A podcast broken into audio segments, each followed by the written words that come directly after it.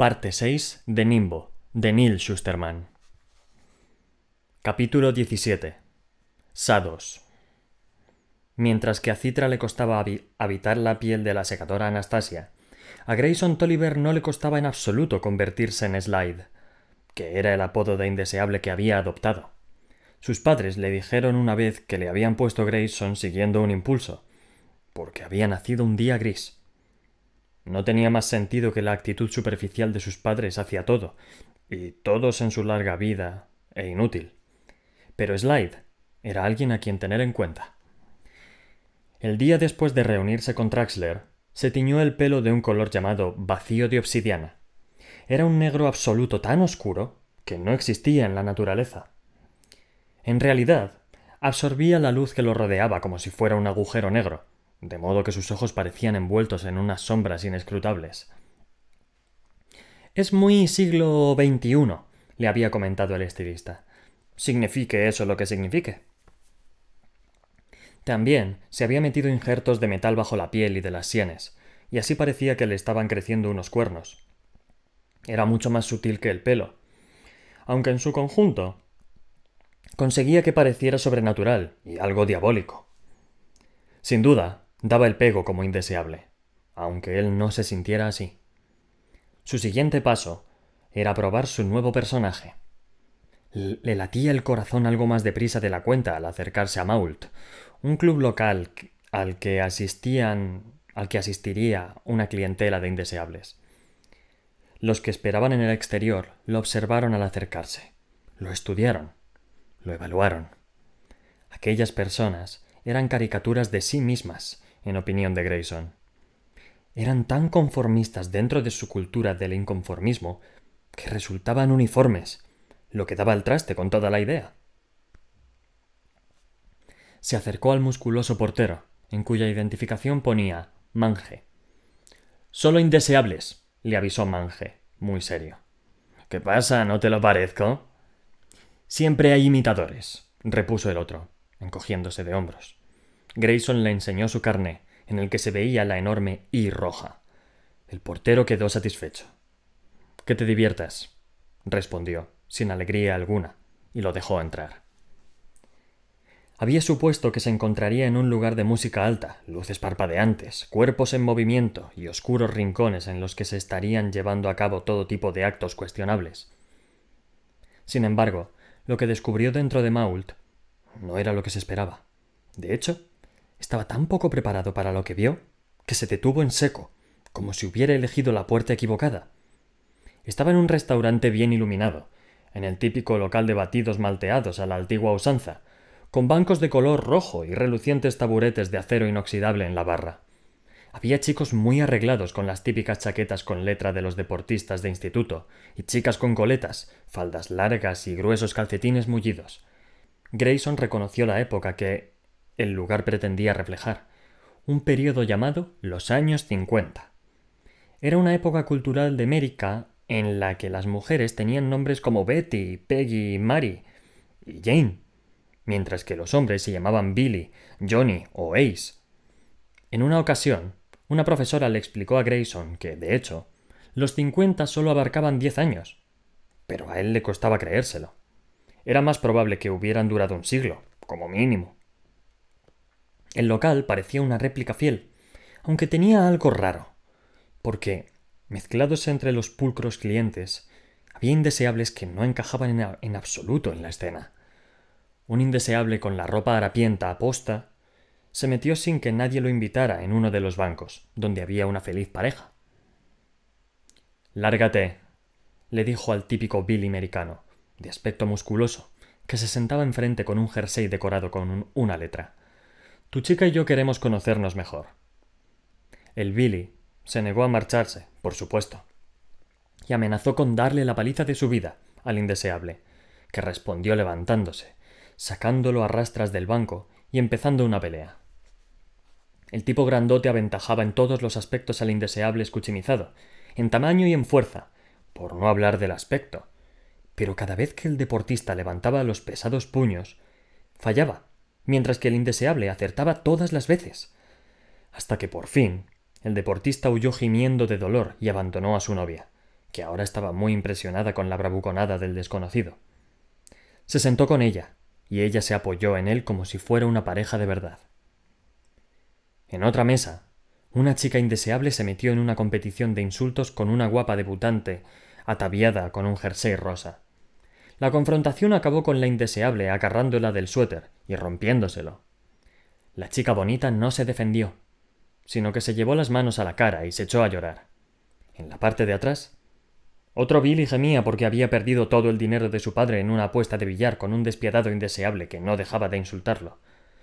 ¿Qué narices pasaba allí? Grayson se sentó en la barra y deseó poder desaparecer en el agujero negro de su pelo hasta comprender los distintos dramas que se desarrollaban a su alrededor. ¿Qué deseas? le preguntó una alegre camarera que estaba detrás de la barra. Su uniforme llevaba bordado el nombre Babs. Un batido de vainilla, por favor, respondió, porque era lo que se pedía en aquel tipo de lugares, ¿no? La camarera sonrió. Ah, un por favor. Por aquí no se estila mucho. Babs le llevó su batido, le metió una pajita y dijo Que lo disfrutes. A pesar de que Grayson deseaba desaparecer, otro indeseable se le acercó. Era un tipo tan flaco que estaba casi esquelético. Vainilla. ¿En serio? Grayson rebuscó en su interior la actitud adecuada. ¿Algún problema? También te lo puedo tirar a la cara y pedirme otro.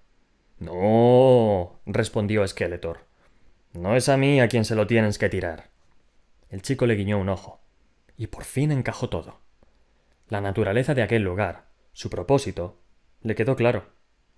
Skeletor se quedó mirándolo para ver qué hacía, y Grayson se dio cuenta de que, si deseaba encajar, encajar de verdad, tenía que clavarlo. Así que llamó a Babs. Oye, mi batido es una mierda, le dijo. Babs se llevó las manos a las caderas. ¿Ah, sí? ¿Y qué quieres que haga? Grayson fue a coger el batido con la intención de derramarlo sobre la barra, pero antes de que pudiera, Skeletor lo agarró y lanzó el contenido a Babs. La dejó chorreando crema de vainilla y con una cereza al marrasquino metida en el bolsillo del pecho de su uniforme. Te ha dicho que su batido es una mierda, dijo el chico. Prepárale otro. Babs, con el uniforme empapado de vainilla, suspiró y respondió marchando. Después se fue a por otro batido. Así es como se hace, dijo el indeseable, que se presentó como Zax. Era algo mayor que Grayson, quizá de veintiún años, aunque algo en su forma de comportarse indicaba que no era la primera vez que tenía esa edad. ¿No te había visto antes por aquí? La IA me envió a la ciudad. Vengo del norte, respondió Grayson, sorprendido por su capacidad para inventarse una historia sobre la marcha. Estaba causando demasiados problemas, así que el Nimbo consideró que necesitaba empezar de cero. ¿Un sitio nuevo para liarla? Genial. Este club es distinto de los que tienen en mi tierra. Los del norte vais con retraso. Aquí los clubs satos son la última moda. Según le explicó, Sados venía de satisfacción de deseos anacrónicos. Todos los presentes, salvo por supuesto los indeseables, eran empleados incluso los Billys y las Bettys. Su trabajo consistía en aceptar lo que los clientes desearan.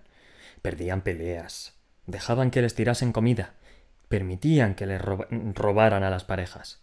Y Grayson supuso que eso no era más que el principio. Estos sitios son alucinantes, le dijo Zax. Todo lo que desearíamos hacer ahí fuera, pero no podemos. Lo hacemos aquí. Sí, pero no, no es real, comentó Grayson. Es lo bastante real repuso Zax, con un encogimiento de hombros. Después estiró la bota y le puso la zancadilla a un chaval con pinta de empollón que pasaba por allí. El crío trastabilló con demasiado teatro para que fuera genuino. ¡Eh! ¿Qué te pasa? preguntó el, el empollón. Me paso a tu hermana por la piedra, respondió Zax. Ahora piérdete antes de que vaya a buscarla. El chico le echó una miradita, pero aceptó la intimidación y se alejó tambaleándose incluso antes de que llegara el nuevo batido. Grayson se disculpó para ir al baño, aunque en realidad no le hacía falta. Lo único que quería era alejarse de Zax. En el servicio se encontró con el típico Billy americano, vestido con su jersey de letra al que le habían dado una paliza unos minutos, minutos antes. Pero no se llamaba Billy, sino Davy. Estaba mirándose el ojo hinchado en el espejo, y Grayson no pudo contener la curiosidad sobre aquel trabajo suyo. ¿Entonces esto te pasa todos los días? le preguntó a Davy. Tres o cuatro veces al día, en realidad. ¿Y el nimbo lo permite? Davy se encogió de hombros. ¿Por qué no? No hacen daño a nadie. Pues a ti parece que sí, repuso el otro, señalándole el ojo. ¿El qué? ¿Esto? Nah, mis nanobots analgésicos están al máximo, apenas lo noto. Después sonrió. Eh, mira esto. Se volvió de nuevo hacia el espejo, respiró hondo y se concentró en su reflejo. Ante los ojos de Grayson, el ojo hinchado y amoratado volvió a su aspecto normal. Tengo configurados los nanobots sanadores para operación manual. Así puedo tener aspecto de apaleado todo el tiempo que necesite. Ya sabes, para dar el máximo efecto. Ah, claro. Por supuesto, si uno de nuestros clientes indeseables va demasiado lejos y deja morturiento a alguien, esa persona tiene que pagar por la reanimación y se le prohíbe la entrada al club. En fin, tiene que haber alguna regla, ¿no? Aunque no es que pase mucho. Vamos, que ni siquiera los peores indeseables quieren de verdad dejar morturienta a una persona. Nadie es tan violento desde la era de la mortalidad. Si algún empleado acaba así, suele ser por accidente. Alguien que se golpea la cabeza contra una mesa o algo por el estilo. Davy se pasó los dedos por el pelo para asegurarse de tener el mejor aspecto posible, para lo que se encontrara en la siguiente ronda. ¿No preferirías otro trabajo que te gustara más? preguntó Grayson. Al fin y al cabo, siendo como era el mundo, nadie tenía por qué hacer algo que no quería hacer. ¿Quién dice que no me guste? preguntó el otro chico a su vez, sonriendo. El concepto de que alguien disfrutara de llevarse una paliza y de que el nimbo al percatarse hubiera encontrado el modo de emparejarlos con los maltratadores en un entorno cerrado y en cierto modo sano, dejó al chico pasmado. David debió de entender la cara de asombro de Grayson, porque se rió. Eres un y nuevo, ¿no? Es muy evidente, ¿verdad? Sí, y eso no es bueno, porque los indeseables de carrera te van a comer vivo. ¿Tienes nombre? Slide, con Y. Bueno, Slide, parece que necesitas introducirte en la comunidad indeseable con urgencia. Te ayudaré. Así que pocos minutos después, en cuanto Grayson logró zafarse de Zax, Slide se acercó a Davy, que estaba sentado con un par de tipos muy americanos y fortotes comiendo hamburguesas. No sabía muy bien cómo empezar la pelea, así que se quedó un poco parado. Davy tomó la, la iniciativa. ¿Qué estás mirando? le gruñó. Vuestras hamburguesas, respondió Grayson. Tienen buena pinta. Creo que me voy a quedar con la tuya. Entonces cogió la hamburguesa de Davy y le dio un mordisco de tiburón.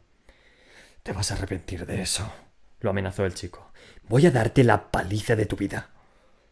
Debía de ser una de sus expresiones anacrónicas favoritas. Salió del banco y levantó los puños, listo para pelear. Entonces Grayson, Grayson hizo algo de lo que algo que no había hecho nunca. Le pegó a alguien. Le metió un puñetazo en la cara a Davy, y David trastabilló. Intentó golpear a Grayson, pero falló, y Grayson le dio otro puñetazo. Más fuerte, le dijo Davy. Así que lo hizo. Lanzó un puñetazo tras otro con todas sus fuerzas. Derechazo, izquierdazo, jab, gancho. Hasta que Davy acabó en el suelo, gruñendo, con la cara hinchada. Grayson miró a su alrededor y vio que otros indeseables lo observaban y que algunos asentían para dar su aprobación. Tuvo que reunir toda su fuerza de voluntad para no disculparse y ayudar al empleado a levantarse. Al final, lo que hizo fue mirar a los otros tíos de la mesa y preguntar ¿Quién es el siguiente? Los otros dos se miraron entre ellos y uno dijo Eh, colega, no, no queremos problemas, ¿vale? Los dos empujaron sus hamburguesas hacia Grayson. Davy le guiñó un ojo a toda prisa desde el suelo antes de irse a rastras al baño para recuperarse. Después, Grayson se llevó su botín a un banco del fondo, donde comió hasta creer reventar. Existe una fina línea divisoria entre la libertad y el permiso. La primera es necesaria.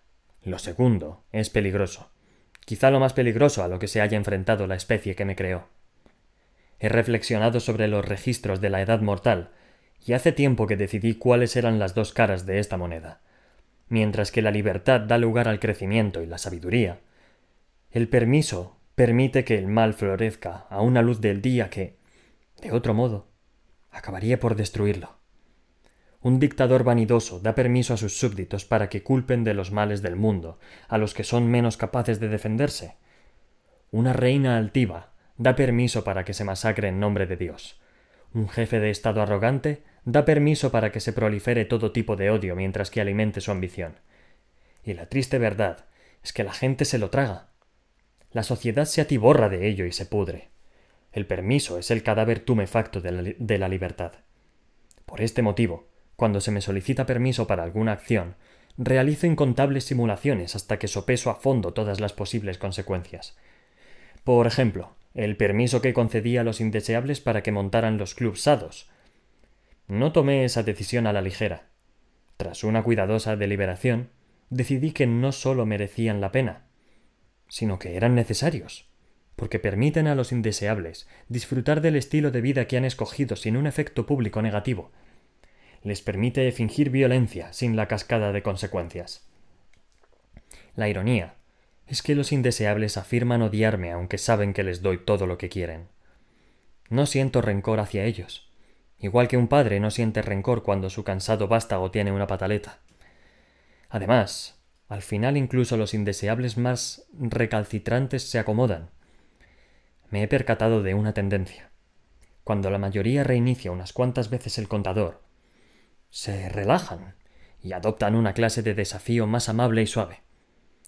Poco a poco llegan a apreciar la paz interna. Y así es como debería ser. Con el tiempo, todas las tormentas se transforman en, una brisa agradable. El nimbo. Capítulo 18. Encontrar la pureza.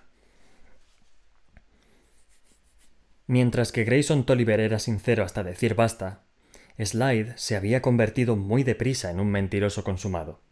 Empezó con su historia. Se inventó a toda prisa una familia desagradable que no existía, momentos decisivos que nunca habían ocurrido, anécdotas que arrancarían carcajadas y conseguirían que los demás lo odiasen o lo admirasen. Los padres de Slide eran profesores de física y esperaban que su hijo también siguiera una carrera académica porque, con padres así, tenía que ser un genio. Pero decidió rebelarse e ir por libre. Una vez se había tirado por las cataratas del Niágara en un flotador, porque era una emoción mucho más intensa que la de despachurrarse. Habían tardado tres días en recuperar su cuerpo y revivirlo. Sus hazañas sociales en el instituto eran legendarias había seducido tanto a la reina como al rey del baile, aunque solo para que rompieran, porque eran la pareja más presumida y narcisista del colegio. Fascinante, le dijo Traxler con verdadera admiración en su siguiente encuentro. No creía que tuvieras tanta imaginación. Y mientras que a Grayson Tolliver podría haberle ofendido el comentario, Slide se lo tomó como un cumplido. Como Slide era un ser humano tan interesante, se le ocurrió que quizás se quedara el nombre incluso después de acabar con su operación encubierta. Gracias a Traxler, todas sus historias se convirtieron en parte de su ficha oficial. Ahora, si alguien intentaba comprobar la veracidad de las mentiras que contaba, estarían allí mismo y nadie sería capaz de exponerlas, por mucho que escarbara. Y las historias iban a más. Cuando cribaron a mi madre, decidí que me volvería indeseable del todo le contó a la gente. Pero en Nimbo no me ponía la I. No dejaba de enviarme a terapia y de toquetearme los nanobots.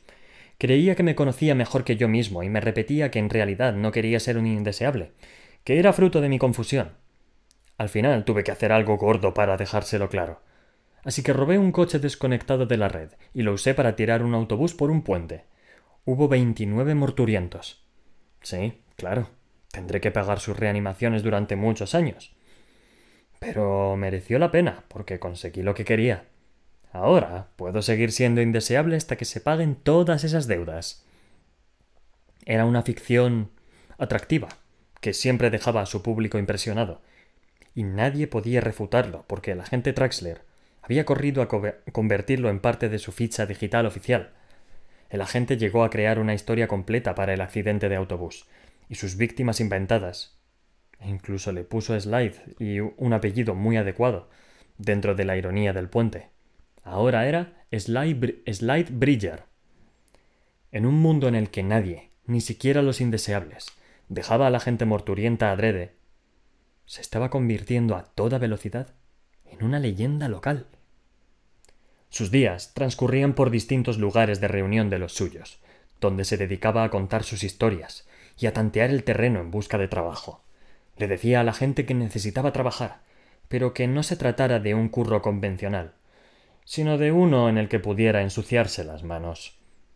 En el mundo normal, se empezaba a acostumbrar a las miradas suspicaces de los viandantes, a la forma en que los dependientes lo observaban, como si fuera a robarles algo, a la forma en que los peatones cruzaban a la otra acera con tal de no compartirla con él.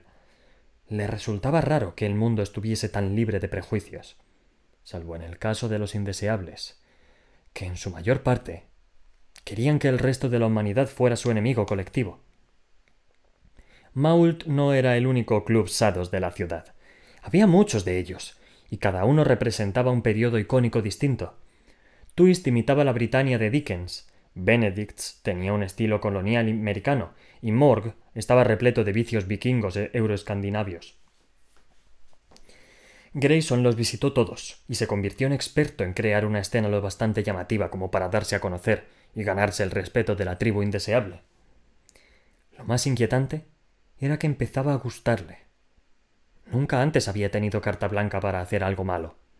Pero ahora su vida giraba en torno a lo malo. No dormía por la noche.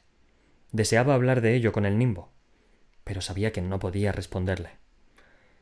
Aunque era consciente de que lo observaba. Sus cámaras estaban en todos los clubs. La presencia continua e incesante del nimbo siempre lo había reconfortado. Incluso en sus momentos de mayor soledad, nunca estaba solo del todo.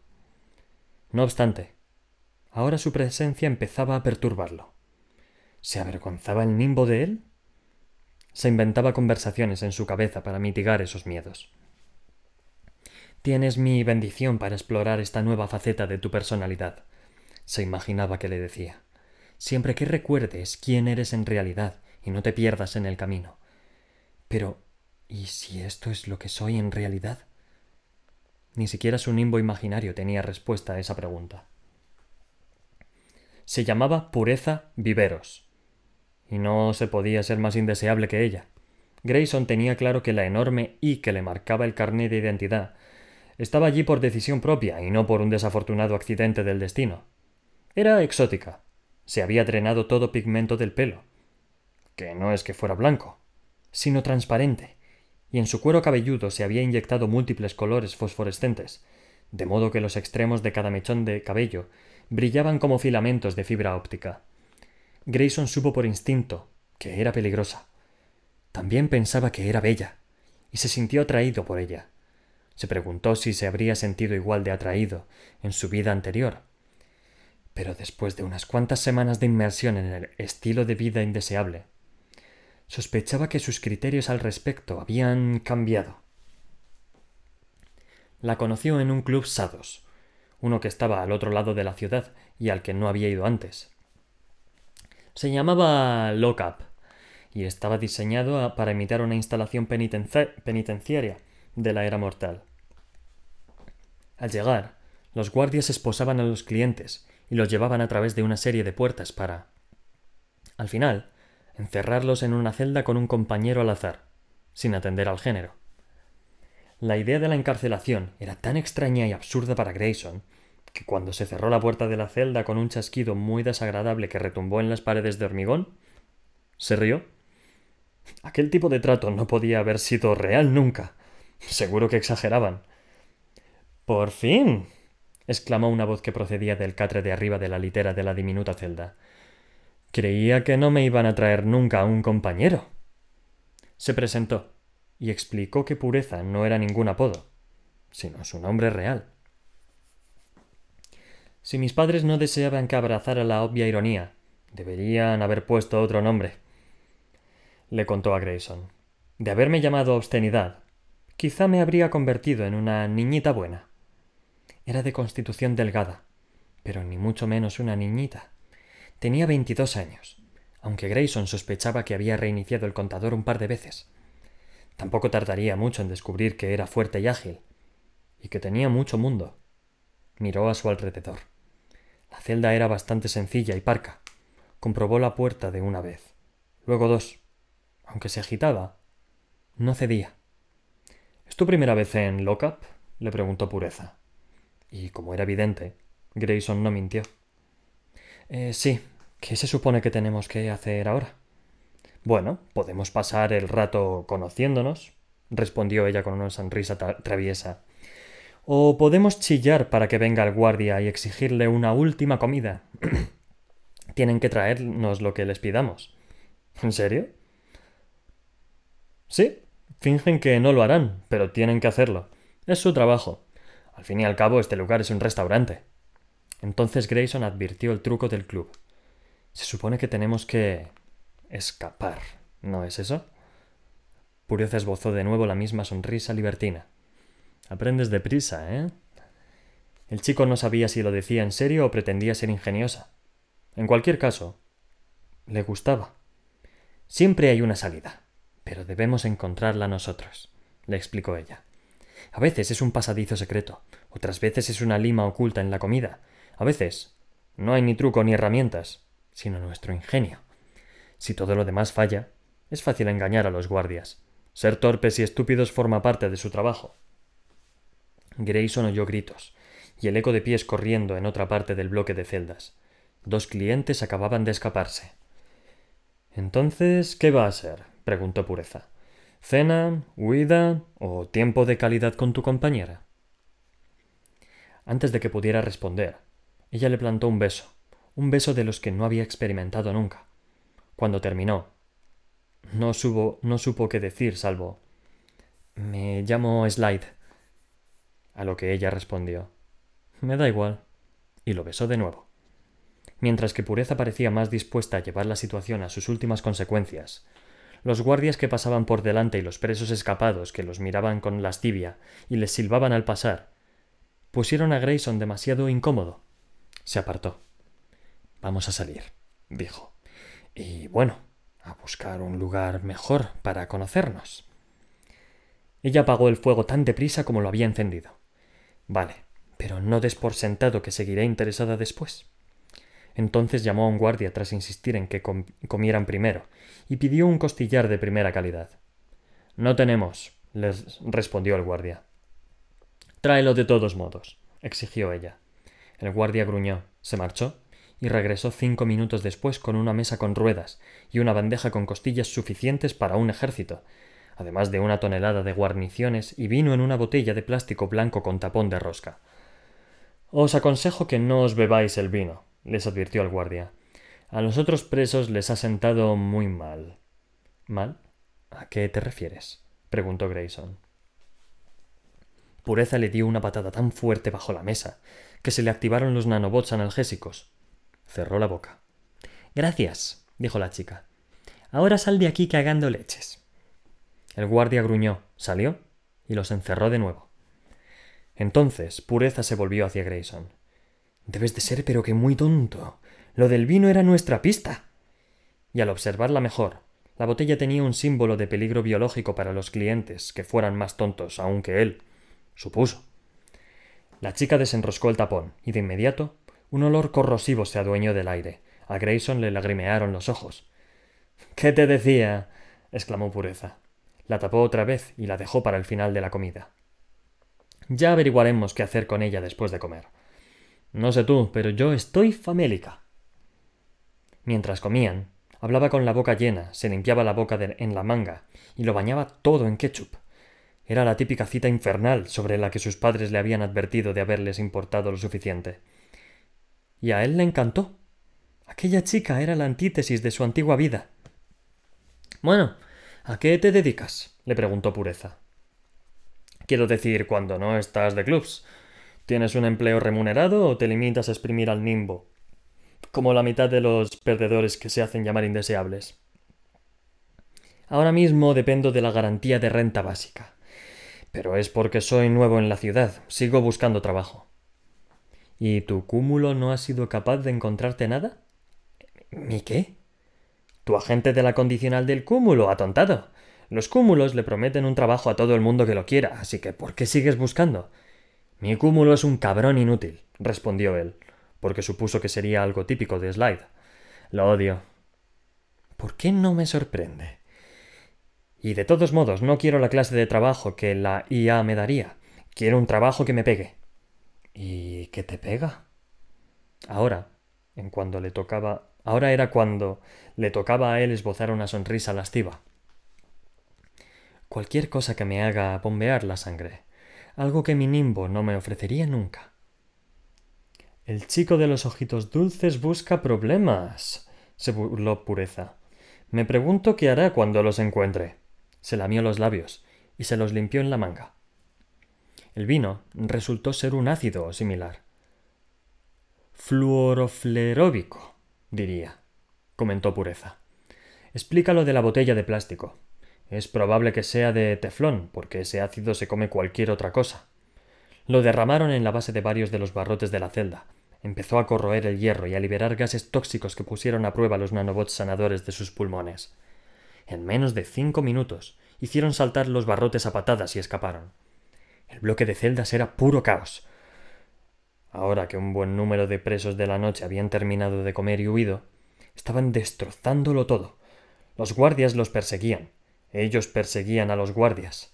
Había peleas a puñetazos y con comida, y siempre que alguien luchaba contra un guardia, el guardia perdía por muy fortachón que pareciera, o bien armado que estuviera.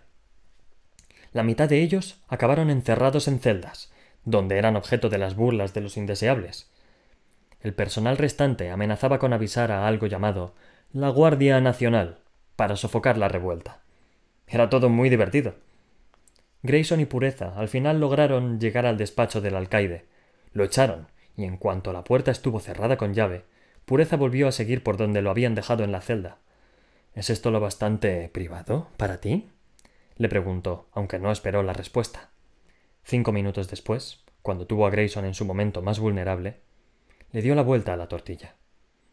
Te contaré un secreto, le susurró al oído. No acabaste en mi celda por accidente, Slide. Lo organicé yo. Entonces, un cuchillo que pareció surgir de la nada le apareció en la mano. Él empezó a forcejear de inmediato. Pero no sirve de nada. Estaba en el suelo, boca arriba, incapaz de moverse porque ella lo tenía sujeto. Le puso la punta del cuchillo en el pecho desnudo, justo debajo del esternón. Si empujaba hacia arriba, le atravesaría el corazón.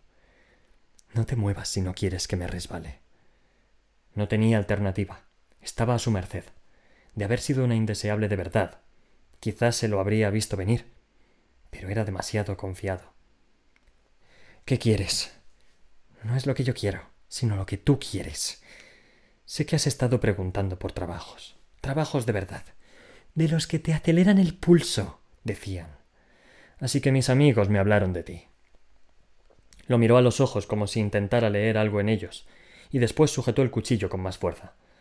Si me matas, me revivirán, le recordó él. Y a ti la guía te echará un rapapolvo. Ella la metió presión al cuchillo. Él jadeó. Pensó que se lo iba a clavar hasta el mango, pero apenas le cortó la piel. ¿Quién ha dicho que quiera matarte? Entonces apartó el cuchillo, le tocó con un dedo la diminuta herida del pecho y se llevó el dedo a la boca.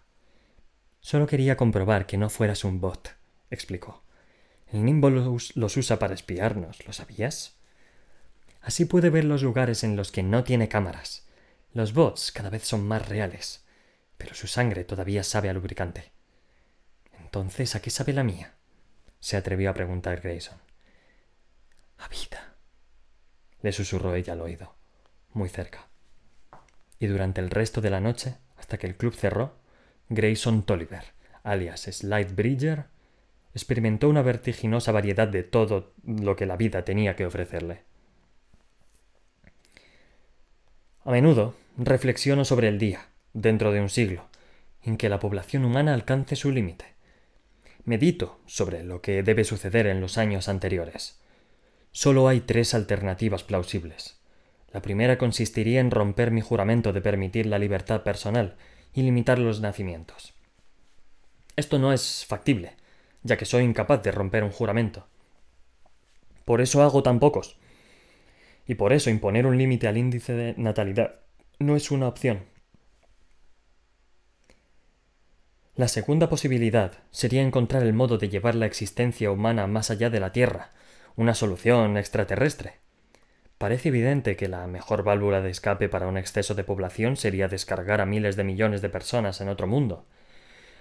Aun así, todos los intentos de establecer colonias fuera del planeta, en nuestra Luna, en Marte e incluso en una estación orbital, se han encontrado con desastres inimaginables que estaban completamente fuera de mi control. Tengo razones para pensar que cualquier nuevo intento acabará en otro desastre. Así que si la humanidad es prisionera en la Tierra y el índice de natalidad no puede reducirse, solo existe otra alternativa para resolver el problema de la población. Y no alternativa agradable. En la actualidad hay 12.187 secadores en el mundo, y cada uno criba a cinco personas a la semana. Sin embargo, para conseguir el crecimiento cero, cuando la humanidad llegue al punto de saturación, necesitaríamos 392.229 segadores, y que cada uno cribe a 100 personas al día. No es un mundo que desee ver, aunque hay algunos segadores que le darían la bienvenida. Y me asustan. El nimbo.